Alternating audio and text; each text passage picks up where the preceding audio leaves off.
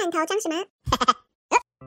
就是那时候我爸很反对，因为我爸就是很深绿那种，觉得到对岸发展那个小孩的什么肾脏啊会被绑架，然后身方被挖走，然后会觉得你会被洗脑。所以那时候我要去的时候，我爸说要跟我断绝父女关系，是真的很严重的那种离家出走。嗨，大家欢迎收听《罐头装什么》第三十八集，我是桑尼。那今天是没有 Dara 的一集。今天我们邀请到的一位来宾呢，她是一位出走经历非常丰富的女生，那也是我的好朋友。她在求学时期还有实习工作都有去过海外生活的经验。那现在就是回到台湾扎根。那我们欢迎 Sarah。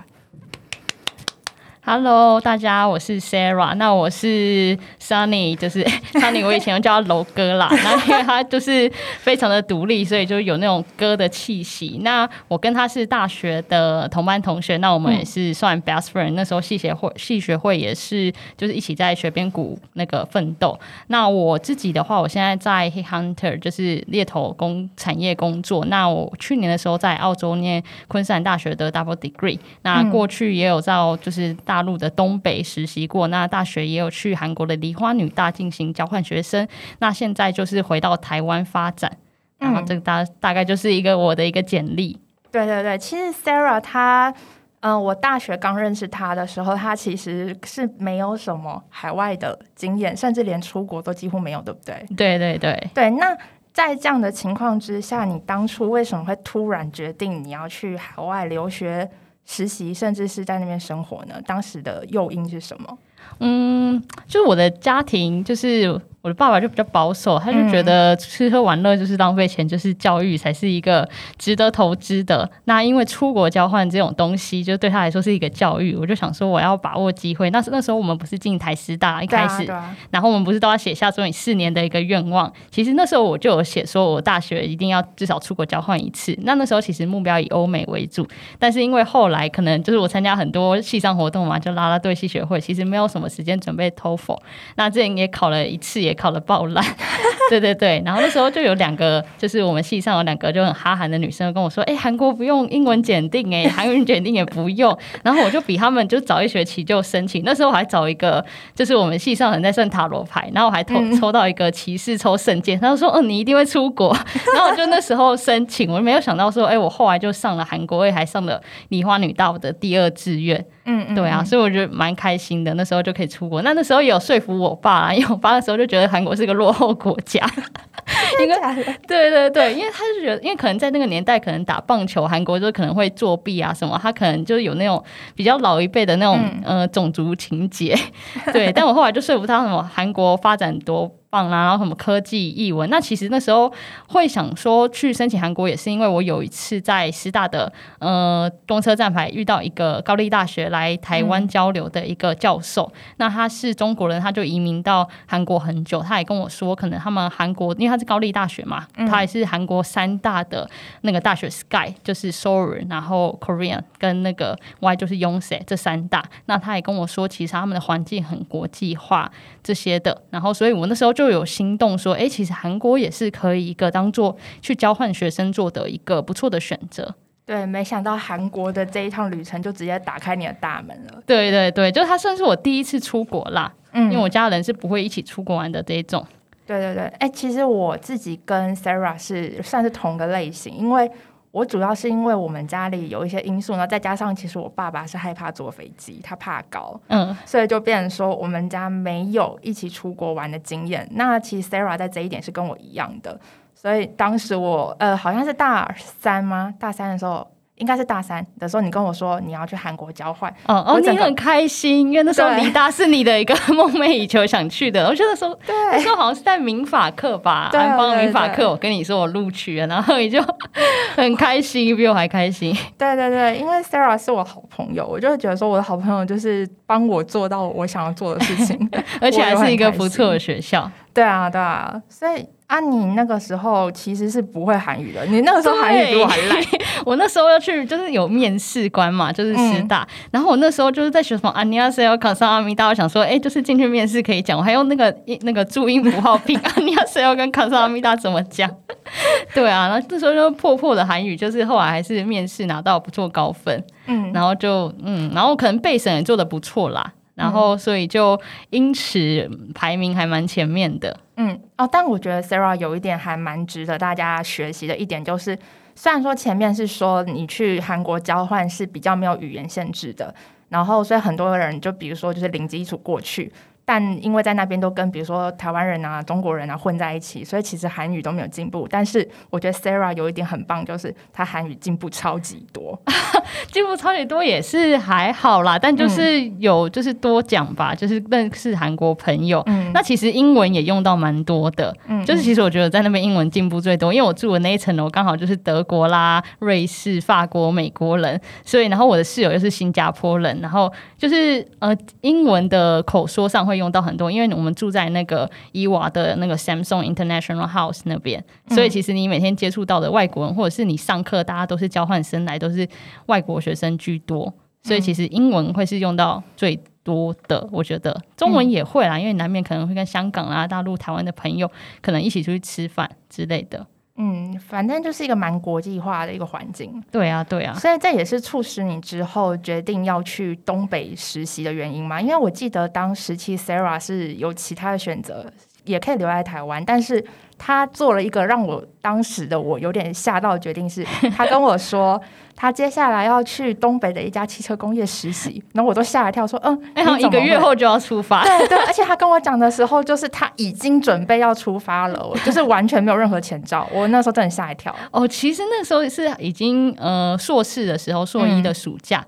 那那时候其实会考虑到，是因为那时候我硕一下的时候，就是跟一个老师叫做罗台生，他是嗯以前大那个飞利浦大中华区的总经理，就是他就是有那时候我有参加他的一个去四川。七天的交流团，然后那时候发现其实有很多资源，虽然它是一个大陆统战策略的一个活动啊，但我觉得就是身为年轻人就可以把握嘛，因为如果真的什么思想被改造，这个也是个人的因素这样子。那后来我其实，在台湾我申请了大概二十多家的实习，那其实，在台湾因为你大学生、研究生都要申请暑期实习，所以然后就是资源有限的状况下，能获得实习的机会很少。其实我那时候很多像像微软啊、什么亚东易空，然后还有。其他的公司都有面到可能二三关，但后来都被 reject 掉，因为其实蛮竞争的。像可能像国泰银行，其实你去面试面到第二关，其实旁边都是硕士生。所以我觉得在台湾的环境，你要拿到实习，然后还有你的学历，其实也是会蛮重要的。虽然会说学历，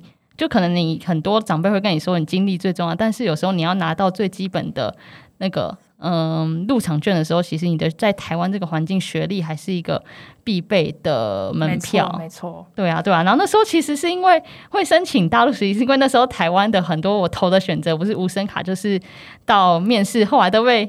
打掉了，所以我后来才开始思考说，我可以选择台湾哎大陆的实习。那那时候我那个老师罗台生他就提供我一个国资委的一个网站，他就是国资委就是大陆的一个跟企业和呃有密切合作的一个。呃民间团体还是政府单位？政府国资委，对对对。然后他就会跟一些呃大陆的企业，什么中国电信或者是一些呃新创公司，或者是那种国企，比如说我去的那个中国第一汽车集团那种签约，然后他们就有一些机会，台湾人可以申请，也是一个统战策略。但是 就是我就申请了，然后那时候其实我有想说去一线北上。广嘛，那他他们有些北上广的实习机会是没有提供住宿的。那我之前有学姐就是去上海两个月花了十万，但是因为可能是身为学生，你不一定有那么多钱，而且去大陆我爸也不会 赞助我，对我就靠自己的自己过去打工累积的钱，所以我那时候就选了东北，因为它包含食宿这样子，然后又是人资的，还有人资的部门，对，然后我那时候也面试上了，我就觉得嗯，Why not？然后所以就出发。那时候其实是。呃，六月初吧拿到的 offer，然后七月一号就要出发。对对对对，但是其实这个算是暑期实习嘛，就是只有两个月的时间。两个月的时间。对，但我觉得 Sarah 这一点还蛮值得大家学习的，就是因为他不会说可能因为自己的政治倾向或是。会觉得说是啊，这是中国就不好，或是录制怎么样？它是一个就是一个开放心胸嘛。因为我觉得好像现在很多在在台湾的年轻人都会因为一听到是中国，对，就会开始要战。但是你就不是不会想要去试着了解，说其实对面还有一些值得我们学习的机会。所以不管他是不是我们敌人，其实都还是要抱着学习的心态过去的。嗯，就是你要学会包容吧。而且其实很尴尬，是那时候其实我还在民进党中央党部实习。我那时候去大陆的时候，超怕我落飞机落下，我就要被抓走了。对。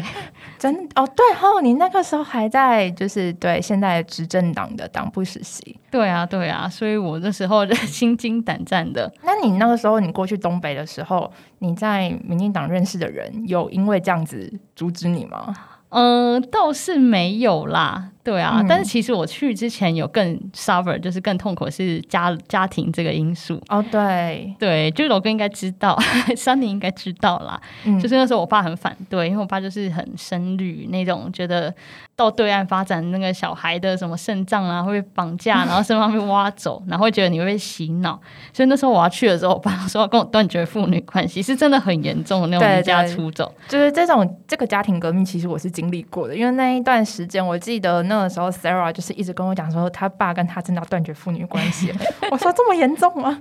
对啊，因为我后来还有打算去澳洲念 double degree 双联，然后那时候我爸就说，你以后就是你大陆回来后，你的台湾的学费跟 澳洲的学费你都自己付。我也不知道我哪来勇气，就说好。所以当时你就跟他讲，你就很有志气，刚刚讲说好，我就自己付，对之类的。当时就现在讲来是可以笑笑的讲啊，但是当下真的是比较。痛苦，因为那时候又是一个在期末，然后又剩一个月，你要怎么去说服你，就是你的父亲这样子，对啊。但这种时候，我就觉得说，如果你都连可能去实习，然后这个机会你都已经放弃，或者是因为父亲的阻断，你就不去尝试，那我觉得以后你在做什么事情的话，你就更容易被这个那个抑抑制住。对啊，所以我就还是义无反顾的前进了大陆实习，那收获也是蛮好的啦。那有怎么样的收获呢？那两个月，因为其实它是一个统战策略之一，所以他对台湾人的一个制度规划是蛮好。你去那边会受到很完善，他们就是组织的教育训练，不管是行销，还有他们组织人资，还是说他们的产品，然后他也会带你们去看产线，因为中中国呃第一汽车集团，它是大陆汽车工业的长子。嗯，对对对，所以他有他们其实外国公司去呃大陆开公司，他们都要跟在地的公司就是 join 就是合资，所以他有一汽大众就是欧弟。还有 Volkswagen 的车，还有他们自己的自有品牌，一汽奔腾，然后一汽解放是卡车，我们就有去参观那个生产线。那其实，在台湾你很难有机会参观到生产线，因为呃，台湾的陆地面积比较小，一般都是进口车。但在大陆，他们很多都是在 local，就是在地化生产。那你就可以看到说，比如说像外商合资的 Volkswagen 这种自动化，跟可能他们在地呃本土产品的自动化的那个差别，就是一个汽车它怎么产生的。就是汉装土种这些的，然后接触面比你留在台湾可以接触到更多，这样对对对。然后他们的领导人也会蛮就是重视你的一个参与性，像那时候我跟其他的台湾的朋友，就有一个我很好的朋友，然后他就跟我一起就是负责公司整年的那个 promotion，就是晋升制度的那个表格的制作，就可以知道他们可能不同职系、不同职级所需要的技能，然后怎么去评分，然后一起参与。他们这个晋升的评选，所以他们他们那边整体的实施计划其实还蛮完善的。对对对，然后你会在这个过程之中，你会觉得有被统真的有被统战到吗？哎，我自己是还好，但有一个 蛮有趣的，真的假的？就是那时候其实我们去那边的实习生大概有。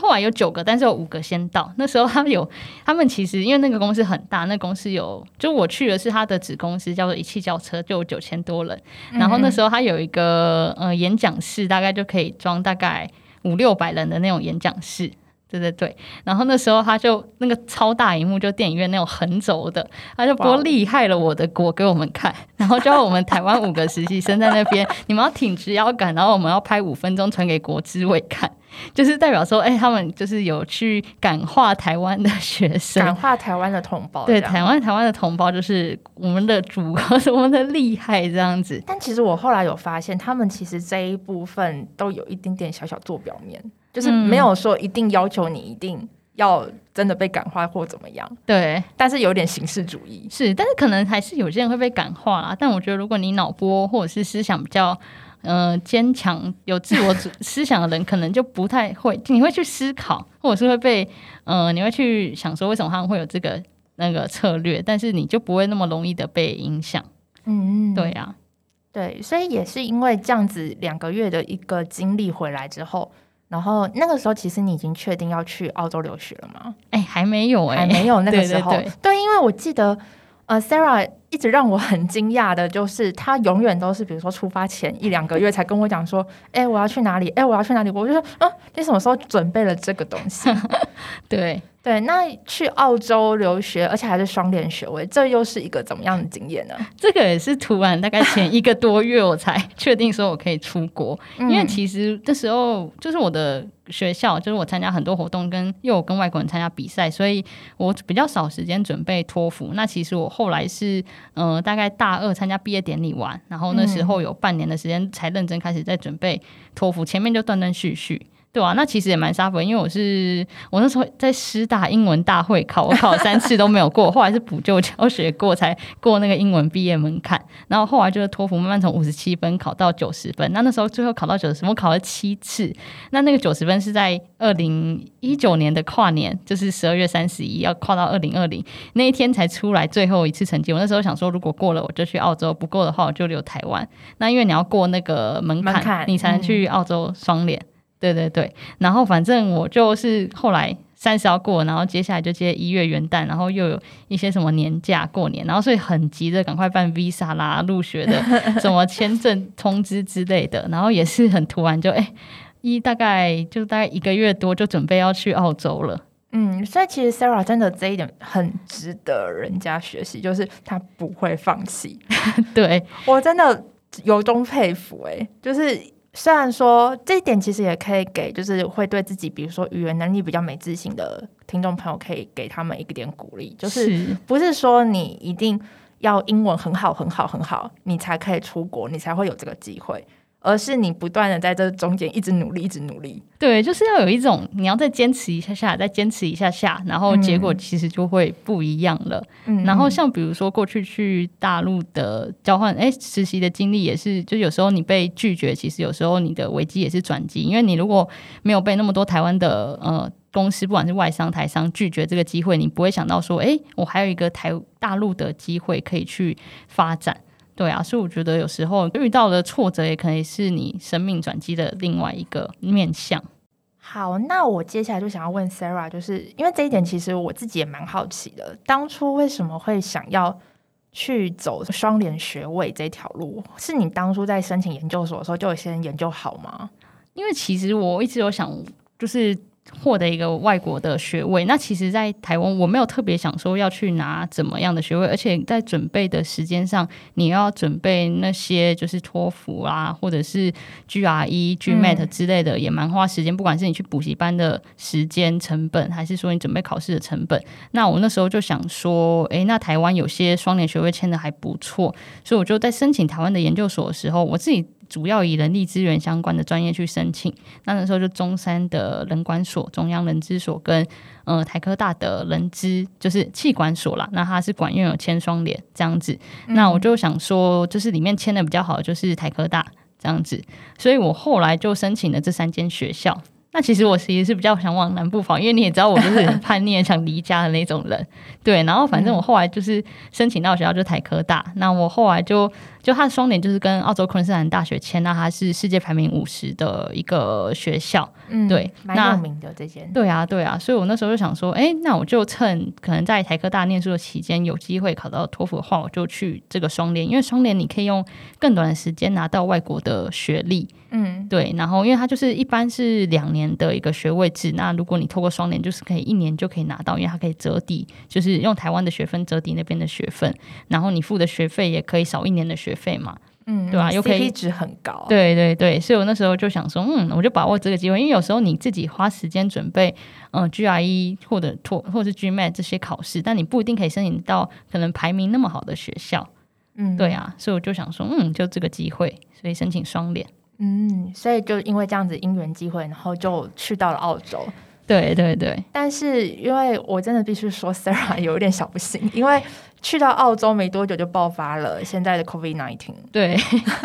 一开始被封城，那时候想说，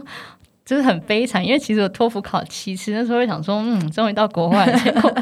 结果就很悲惨，就是你很多地方不能去，然后在地很多活动，什么烟火啦，然后在地的一个特定的节日都被取消，嗯。然后你学校的课程都上了三周后都是线上课程，真的是就一个大傻眼。那你当时线上课程这样子是整整上了快一年，呃，对，差不多诶，大概从三月中后上到十一月，那时候学校有三个人爆发案例，所以那时候就不得不就是转成线上课。那后来就是也在地也都有各地都有爆发，所以就是整个澳洲都变成 online 的 course 这样子。然后嗯澳洲也封他们的边界，到现在都还没开哦，就是他们就是一直开开封封啊。没有澳洲是边界，国际学生都无法进去，只能出去不能进去，到现在都还是，他们就很严格。但我记得那个时候我看你的动态是说，你当时原本是在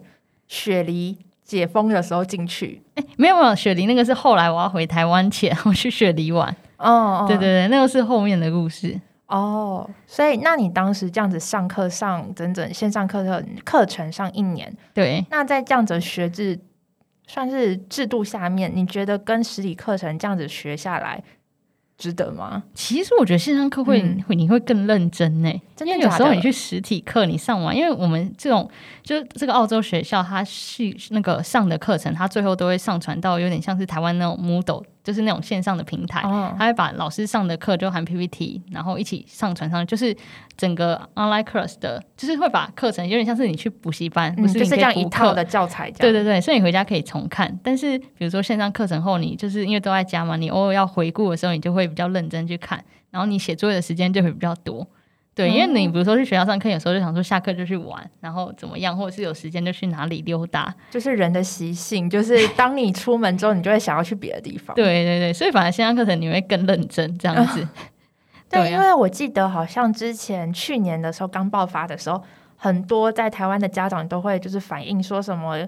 这样的教育品质就是整个就是落低下呀，没有以前的效率好啊，没有以前的效果好，所以你自己是抱相反意见。对，我觉得其实效果好，只是我觉得比较可惜是学校有些资源你无法用到，比如说学校有一些研讨会啦，嗯。或者是一些交流会，就是上学期是取消，后来下学期因为我在的那个城市 Brisbane 它是算控管比较好，就是那个昆士兰州，所以它下学期的话，学校有些活动是有回到实体的。对，嗯。虽然就是课程还是比较 online，就商学院啊，因为很多学生是来自中国大陆那边，对对对，所以很多还是保持 online，因为有些人进不来嘛。但是我觉得好处就是你有些活动就可以开始参加，至少可以弥弥补那个内心 很失落的那个感受。对，因为我记得去年刚好就是 BLM 运动的那一阵子，刚好澳洲可能是控制的比较好的，对对对，所以就有看到你去参加那个游行，可以跟你可以分享一下吗？哦，那个就是 Black Lives Matter。那为什么嗯它会很重要？因为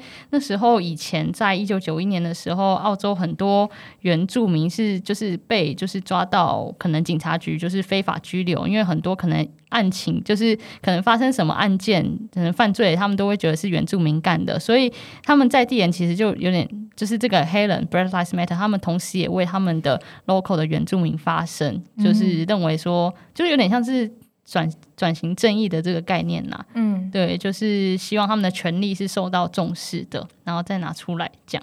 嗯，对啊。所以其实当时，因为我自己觉得啦，在台湾呢大家可能当时比较关注的都是在美国的那个警察的那个事件嘛，那可能没有注意到，其实澳洲他们那边当地也有所谓专属于自己的 BLM 的运动。对对对，就是比较他们原住民的部分，他们希望说种族歧视可以赶快消失，因为偶尔还是可能像比如说在美国，可能犯罪会觉得黑人是主要的罪谋嘛，那可能他们在那边可能会觉得说原住民可能是犯罪的罪谋，那其实可能任何人都有可能是这个嫌犯。但是就是希望说，也，可以去正视说，其实每个人是平等的，你不要因为他的种族或者是肤色而去做一个嗯判断，对对对歧视的判断。嗯，其实还算是蛮有意义的活动哎，因为我看到你分享那个照片，我会觉得很热血。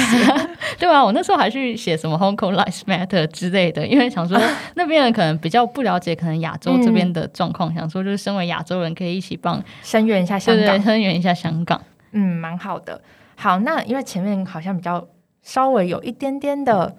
沉重吗？就是 B L M 的游行，所以我想要问一下 Sarah 关于之前看到你去年跨年圣诞节正好被隔离。这是怎么回事？就是我其实，在嗯澳洲大概快结束之后，那我签证那时候其实只到大概十二月。哎，十一月底、十二月初那时候我就延签证，想说，哎，在回国前就是去玩乐一下，因为我回来还要就是台湾台科大那边还要办离校手续，就是一二月，但是回来还要隔离，所以我就想说一月初就回来。那那时候我就跟朋友规划，就是去雪梨，然后雪梨加墨尔本的旅游这样子。结果我就是去雪梨的，刚好那就那那几天，就是它北海滩爆发。一开始雪梨市区还没事，然后那时候就是礼拜天的时候，就是突然一个消息，我们礼拜一要飞墨尔本，礼拜。天就说，哎，雪梨要被全大家封掉，封起来就封城，就是你不能去墨尔本。然后，然后我我在那个 Queensland Stay，然后也说，哎，礼拜二之前也没回来就不能回来了。然后我们就买了礼拜一的机票。然后没想到晴天，澳洲的政策都是给你晴天霹雳，当天早上跟你实施下午的政策。然后那时候就礼拜一醒来，他就说，哎，今天回来就是 Brisbane，就是 Queensland Stay 的都要隔离十四天。所以你们就刚好这样子，算是一天之差。对，就是 回去以后。然后那个一天之差，就是我们圣诞节、平安夜、跨年全部都要隔离，有点惨。原本想说出去玩的很开心，然后还可以飞回原本 Brisbane 这边，可能跟当地的朋友对啊，可以过个圣诞节、跨年。结果就是这样子，全部都是什么都错过了，就是很特别的际遇。真的，就二零二一年刚开年第一天，大家好，大家就被隔离，没错，大家被 COVID 来听玩的团团转。但他们这样是很算是很突然的政策吧？对啊，像其实澳洲在今天，就是因为他们 Delta 病毒又爆发，他们今天也突然说，哎，下午要隔离，然后直接封到八月三号。就是澳洲的政策都是给你突然早上来，下午就开始实行。就台湾可能还会可能先说好，然后可能后面会执行，但澳洲都是这种直接直接突然早上给你公布，下午就执行的。其实还蛮有欧美特色的，因为我自己听闻，大概英国、法国也都是走这种风格。就今天说，然后接下来就开始执行。对，那在地人好像也蛮可以接受的啦。对，好，那接下来想要问一下关于 Sarah 工作方面的一些经验，因为像刚刚前面有听到说 Sarah 她自己是念算管理学院。商学院、商学，哎，大学就是跟罗哥一样是教育相关的嘛？对对对。然后我的研究所就是气管相关，比较偏人力资源这这块的。嗯嗯嗯，对。那因为像是最近啊，疫情，就是很多人可能会想要找工作啊，开始面试什么的。对。那你自己会觉得，像在这样的疫情的环境之下，因为我们刚好上前两集也有提到，就是相关的话题，所以想问问看，以现任。我们的猎头本人 会怎么样看待现在这样的人力市场呢？我觉得现在人力市场需求的话，资讯业的话需求很高，像是纯软啊，或者是硬体、韧体这一块，因为再加上网通这一块也是很发展。因为现在疫情下，其实大家很需要用到一些可能软体这种资讯类的东西，所以这种的公司它的需求量就会比较高。对。那我觉得很重要的还是大家可能如果有一些技能可以让它有一些延展性，因为很多企业在招人，就是可能找猎头，我们都会找说技能有延展性，因为有些人可能会东做一块，这个产业做一块，然后那个产业做一块，然后可能你的职位就会换来换去。那这种有时候对于一些呃用人单位或者是资本的。资本家角色来看，会觉得你其实做的有点四不像，所以他们会觉得说你有同样的专业，比如说你是一直是做招募的，那你可能就是认体你是碰哪一块，很像 BSP 或怎么样的，就是你或者是你做机构工程师哪一个产品是你碰比较多的，就可能类似的消费性电子产品，就不会说你去做了就是可能不太相关的东西，那可能会影响你可能在找下一份工作或换工作的时候，那个衔接跟你薪资上有可能被加成。那我觉得还有一点很重要，就是英文的技能还是很重要。虽然有些公司不一定要英文的技能，但如果你未来想说往外商，或者是有些 local 公司它有一些外派，或者是你有国外客户的经的一个机会的话，你可能要扛扣，你英文的能力还是一个最基本的。就是可能基本的沟通啊，然后书信的往来，这一定是就是未来的人才要具备的。嗯，我自己其实看法这样子，算是这样子转下来，我自己也是觉得真的是跟 Sarah 看法一模一样。对，因为因为 Sunny 有去国外就是工作嘛，所以应该也会有蛮多的共感的。嗯，但是我自己观察到，我是觉得说。比起专才，未来会不会更有可能是要你全才？就是不是要你每一项都是非常非常厉害，但是如果你会的技能越多，对，老板会觉得聘你这个人是越划算。对，就是你要有一个自己的一个强项的根呐，然后再去做一个延展，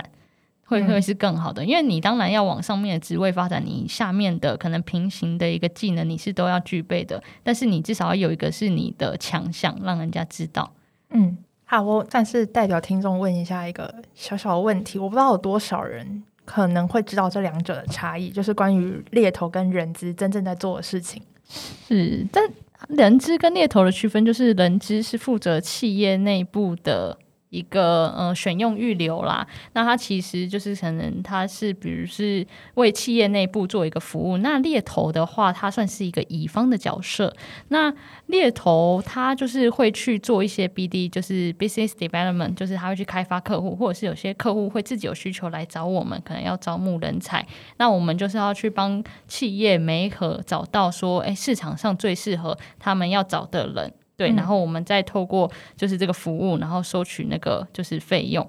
对，然后会依据呃人选的一个薪资有一个大概就是一个比例的一个收费啦。嗯，因为我自己有发现，好像在台湾猎头的行业好像相对没有国外那么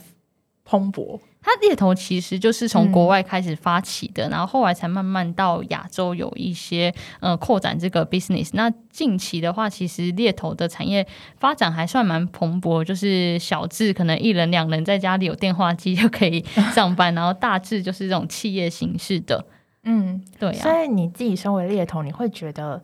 嗯，希望大家可以多多经营自己在职场上的一个形象嘛，比如说像 LinkedIn 这样。对，我会很强力的建议，因为其实像我们猎头，其实都会除了用一零四一一一或者是 c a c Resume 以外，我们其实蛮常用 LinkedIn 去找人的。所以不管你现在可能是 Young Talent 还是你是 Senior 一点的，你可以就是慢慢的去经营好你，不管是你学历的撰写或者是经历的撰写，对，然后把自己的个人品牌 build 起来。或者是有可可能你有一些可能看到不错的文章，你也可以发表，让人家觉得你是一个有呃 business mindset 的人才，对啊，这也会增加你自己的个人品牌。那有时候其实你用 LinkedIn 去连接一些可能企业上比较知名的人，你也可以看说，哎。就是这种，嗯，在职场上发展还不错的人，他们是怎么去发表他们自己的文章，怎么去去经营他们的个人品牌？然后你也可以同时看到说，诶，有些产业的发展，就是可能不同人怎么去转发或就是互相留言的，那也可以让自己的就是呃自己去看外面机会的，嗯，视野也会变高吧？嗯，对，因为它其实算是一种职场版的。Facebook 对对，的确，上面就是蛮多这种精英的人士的。嗯，所以你自己现在的这份工作经验也算是有得信于 LinkedIn 吗？哎，不是，也算是我自己在一零四上投的。对，因为其实蛮多 LinkedIn 上的职位都会是比较外商的职位，那外商可能都会找比较呃 senior 一点的人。对，我有发现他们很偏好 senior 一点的。对呀，所以像这种 young talent，你要透过 LinkedIn 找到机会的几率会比较小，不是说没有，但是会比较小。那我其实也蛮推荐一个美国职场评论网，它是我呃我的硕士论文有就是用到的一个 database，它叫做 Glassdoor，就是哦 Glassdoor，就是给你看那个薪水跟评论。对，它很多欧美国家就是有讲 English speaking 的国家，它很多人都会在上面做一个对企业的，不管是 CEO，还有一些可能你面试的评论，或者是对公司的评论，可能是现职员工或者是过去员工。那有些人可能也会留下他们的薪资。那亚洲相关薪资会比较少，就比较多是外国薪资。比如说像美国的话，同一个企业可能有加州的。Chicago 的或者是纽约的不同薪资，可能同个职位也会不一样，对吧？那你也可以同时，就算你的公司可能是外商好了，但是你也可以看说，哎，你的这个公司在不同国家，大家对它的 culture 是怎么去做评论的，然后也可以作为你可能找工作的一个就是筛选，因为这个 Glassdoor 它的用意就是要像。透明玻璃门一样，让你看清楚可能企业的一个雇主品牌的一个形象，而不是说只有雇主去打造他们的形象，而是透过一个呃在里面的呃受雇员他们去呈现的一个最真实的状况。对，所以其实我觉得应该亚洲都会慢慢踏入，应该说台湾可能我自己知道亚洲现在比较在这方面算是发展的比较好，应该是新加坡。新加坡好像就是我认识的新加坡人很多都有在用，比如说 LinkedIn 啊，或是 Indeed，对对对，Glassdoor 之类的。那这这几个网站，可能台湾人只对于 LinkedIn 比较有耳闻到，但我自己自己身边有 LinkedIn profile 的朋友真的比较少。对，顶多可能注册吧，但是我觉得可能真的去使用的，或者是真的有去登录，像你可能平常花 IG、Facebook 那频率的就会比较少。像我们 Hunter，就是我们 Hunter 每天就是滑 LinkedIn 的，就是我的手机那个嘛 iPhone 都会跳出使用时间，我的 LinkedIn 使用时间都会是最多的。哦，所以你真的很建议人才要经营一下自己的 LinkedIn，因为上面真的超多 hunter 的。对啊，对啊，或者是很多企业的 HR 其实也会就是透过 LinkedIn 去找人。有，我现在发现好像越来越多企业的 HR 会用 LinkedIn 的那个 email 的那个功能，就很像我刚开始会以为是猎头，可是后来点进去 profile 里面才发现，哦，其实他在 HR。是，对啊，对啊，就是。这种就是帮助你获得一些机会，因为有些机会可能不一定是开在一零四上，然后可能是先透过内部去内推人，或者是去先去找人后找不到才会再抛出来。因为有时候可能很对的求职者，但他们其实是被动市场上被动求职者，他们不会这时候不会主动去找工作，所以你只能就是 hunter 或者是 HR 自己去 approach 这些人选，然后找到他们，了解他们有没有意愿想了解，就是你手上的工作机会。那你像你自己这样子 hunter 的角度来看的话，你会觉得你自己会想要，比如说你会想要发消息给怎么样的候选人？你在看人的时候，诶，当然会看你自己手边的职缺，因为每个 hunter 他负责的产业、负责的 function 会不一样。就是你 JD 可能是否什么样？因为我是比较偏 IT 相关的，可能硬体、韧体。机构相关的，或者是 embedded 像嵌入式软体这些的，那这种的话很重视说你的产业，就是你可能你是找系统厂的，你不能去找说它上游半导体厂的，这样的话，它其实那个就是他们不同有不同的 layer 冲突，这样。就是应该说他们的 skill 在不同 layer 的那个 skill 会。不能去这样转换的使用，所以像产品别，你也要就是很注重，你也你也大概要知道说哪些公司有在做什么样的产品，然后你的客户他是有做什么产品的公司，就是你要去做一个产业的研究，然后再去找人，你的就是你找到比较可能符合资格的人选的几率会比较高，那这也会影响到你后面就是 push 人选到有没有机会跟客户面谈，因为你光在找人选的地方，你可能产业别就找错，他给 company 找错，你可后面就一系列错下去。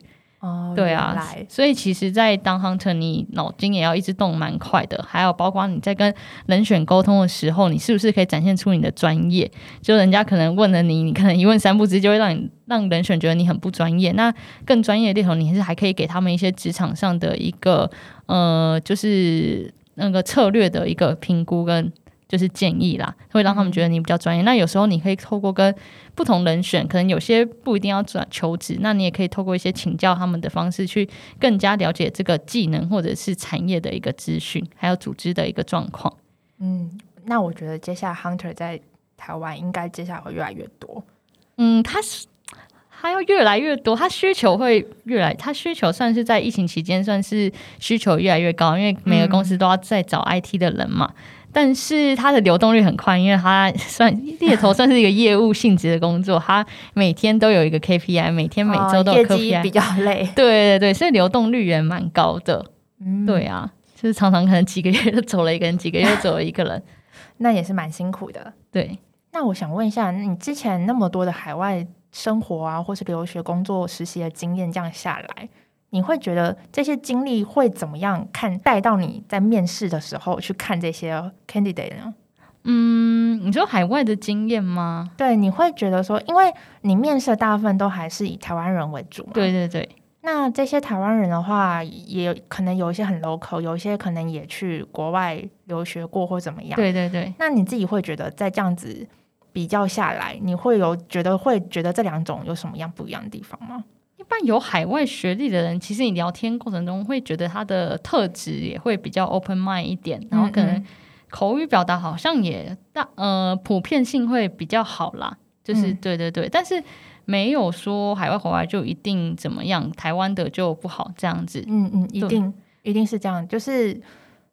没有说谁好或谁不好，对对只是会觉得说好像会，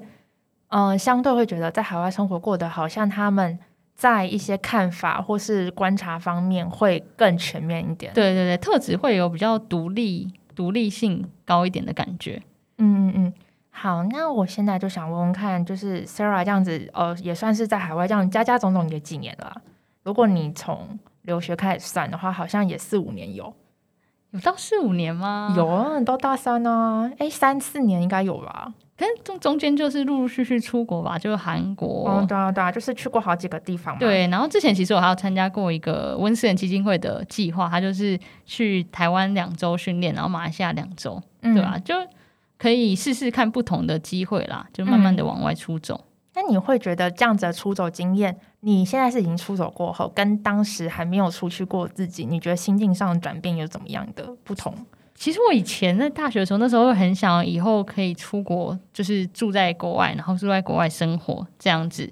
对，那时候会很向往，但其实加加种种这样以后，我还是我自己还是比较喜欢在台湾生活啊。但是就是可以可能有一些外派或者什么样的机会，也觉得不错。但是我觉得可能像比如说你到欧美国家，我觉得那个人跟人心的距离还是有点差距。你可以跟人家很妈吉的感觉，但是可能实际上文化还有差一些差异。比如说像去澳洲，好，澳洲很多人喜欢去什么 bar 啦，或者是 party 嗯之类的，就是，但是我就是我可能就不是那种人。然后可能你在聊天上，他们可能聊到什么电影名称或者是一些俚语，你就是不是一个 local 的人，你很难接上去他们的话题。嗯，对对对，所以我觉得可能新的那个 cross 的程度还是有差。我觉得我自己跟可能亚洲人的文化还是比较相似，可能可以聊的或相处上的那个密切切频率比较对，频率比较对。嗯嗯，所以你自己会觉得说，如果假设之后有机会的话，你会想要离开台湾去海外工作吗？呃，我会选择那种可能短期那种外派的，或者是可能一两年、几个月这种。但是要长期的话，倒是还好，对吧、嗯但我觉得看人啊，有些人可能很重视 work-life balance 的，就是我有在澳洲遇到一些台湾人，可能工作过再去，或者是大陆人工作后再去，就是想在那边移民的这一种，嗯他们可能就是真的很想要有那种舒适的生活。所以就是离开可能亚洲，因为亚洲其实工作这个工时都蛮长，压力也蛮大的。而且确实，我觉得我这一趟回来有突然观察到一件事情，就是台湾真的低薪环境蛮严重的，对对对，就是有点超乎我原本的想象。嗯，所以就对啊，就看你追求什么吧。可是如果你到国外，你就是要追求你要可能脱离你原本既有的一个环人脉圈、生活圈嗯跟你的资源。是要放弃蛮多东西的，你自己觉得？所以如果让你选择的话，如果可以，你还是会希望继续扎根在台湾。我自己会希望，但是也就是不排斥说，比如说我希望就是有机会去什么新加坡或者是其他的国家发展呐、嗯，对，但我觉得如果长期住下来，除非是你可能有另一半或者是怎么样的在那边，我觉得可能还是你可能比较想留下来的动机。要不然可能就是你自己要在国外扎根，其实你会比较辛苦一点。好，那我们最后一个问题是每一位来宾都要回答的哟，就是对于那些想要踏出去却没有勇气的人，你会有什么样的建议或想法给他们呢？我觉得有时候不是说，嗯，就是你可能有些人会觉得，嗯，I'm ready，然后我才要准备出去。有时候你可以慢慢的一步一步比如说你想出国念书，好，你可能可以透过一些，比如说去海外的交流团，或者是可能有国外学生来台湾的一些，嗯，接待外宾，或者是有国外学生的活动，或者是一些可能，比如说，呃，职场上的一些商会，可能你可以跟不同的国家的一些 business 的人士交流，这种开始做起，然后再慢慢往一些可能有外派或者是呃出国的，就是。计划，然后可能短期的几个礼拜、几个月这种去做一个一步一步的出走，嗯，然后你才最后可能就可以更有勇气的跨出，比如说你要到海外念书比较长期或者是工作的这一个嗯模式，对啊，就是不要想着 I'm ready，就是想着 I'm preparing，就是你就先跨出那一步，你就会慢慢准备好你要跨出那一步要准备的东西了。没错，好，那我们谢谢 Sarah 今天的分享。如果喜欢我们的节目内容的话，不要忘了到 Apple Podcast 帮我们留言评分五颗星，并且追踪我们的 IG 画下底线 In Your Can。那我们就下集见喽，拜拜，拜拜。